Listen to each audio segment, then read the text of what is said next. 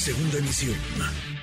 Manuel López San Martín, en MBS Noticias. Le agradezco mucho estos minutos a Omar Navarro Ballesteros, representante de la organización Pasta de Conchos. Omar, gracias. Buenas tardes, ¿cómo estás? Hola, buenas tardes. Un gusto volverte a saludar, Martín. Igualmente, muchas gracias, por platicar con nosotros, Omar. Son ya dos semanas, hoy se están cumpliendo, esta tarde, esta hora precisamente están cumpliendo dos semanas de que quedaron atrapados 10 mineros, 10 personas en la mina El Pinabete, ahí en Sabinas, Coahuila. ¿Qué decir? ¿Qué corte de caja hacer para tratar de entender y de contextualizar lo que allá sucede, Omar? Bueno, eh, Primero, estamos eh, tomamos como una muy buena noticia la ayuda internacional que se está dando para los mineros rescatistas. Creo que es una muy buena noticia, sobre todo para ellos, ¿no? Porque sabemos que eh, tanto Protección Civil como la Marina, como el Ejército, pues no son especialistas en rescatar mineros, ¿no? Ellos podrán ser especialistas en otras ramas, pero sabemos que los que rescatan mineros son los mismos mineros y qué mejor que tener la ayuda internacional para que puedan ahora sí que lograr recuperar a nuestros compañeros. Eso es lo importante y sería lo principal llegar a ellos, pero también revisar las causas de por qué ocurrió lo que ocurrió. Sobre eso, ¿hay más claridad, Omar, 15 días después? Bueno, pues ocurre lo mismo que siempre ha pasado en la historia de la minería, ¿no? En la historia de los accidentes mineros. Se sabe, porque todos sabemos quiénes son los responsables, todos sabemos las causas, ¿no? Por no tener estudios hidrogeológicos, una inundación.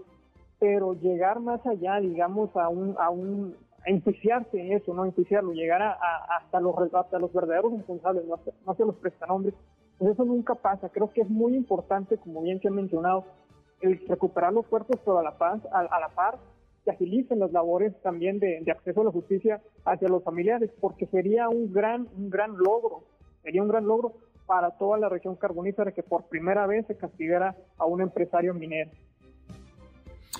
Y sobre las familias, porque de pronto llega la tragedia, se apunta el reflector de la opinión pública hacia allá y después poco cambia, poco pasa, no solamente con los responsables de la mina, sino con los propios mineros y sus familias. Poco cambia en un, en un sector en donde sí hay, digamos, eh, minas, empresas que hacen las cosas muy bien, pero hay otras que trabajan en condiciones infrahumanas, Omar.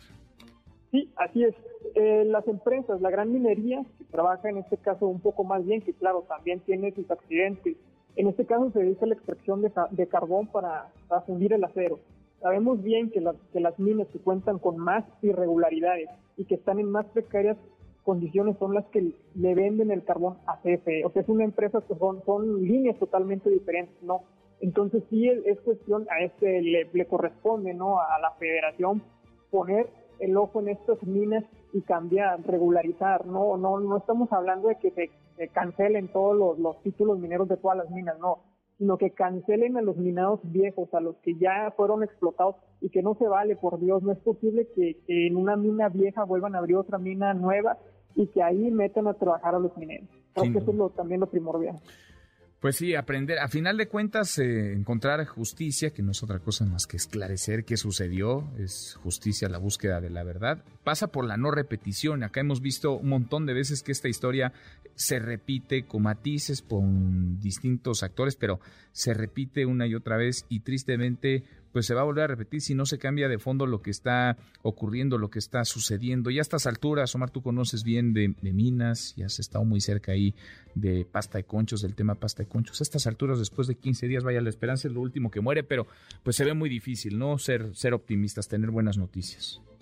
Claro que sí, este, creo que es muy importante lo que dices, ¿no? Que la esperanza eh, muere al último, pero también no, no dejarlo toda la esperanza, ¿no? Que hay, hay encargados, hay dependencias que deben de estar trabajando claro, están los rescatistas, pero también los que no están ahí, digamos, sacando agua o, echando un montón ahí, porque hay muchas personas que están nada más ahí eh, para la foto, que ellos estén trabajando también para este acceso a la justicia, ¿no? Que cada quien trabaje lo que le corresponde.